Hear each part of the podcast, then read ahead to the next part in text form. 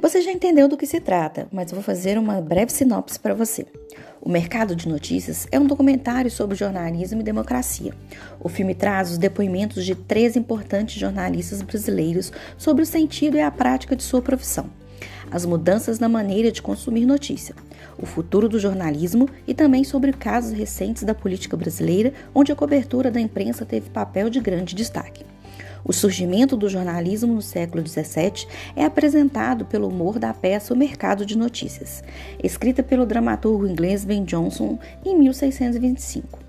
Trechos da comédia de Johnson, montada e encenada para a produção do filme, revelam sua espantosa visão crítica, capaz de perceber na imprensa de notícias recém-nascida uma invenção de grande poder e grandes riscos.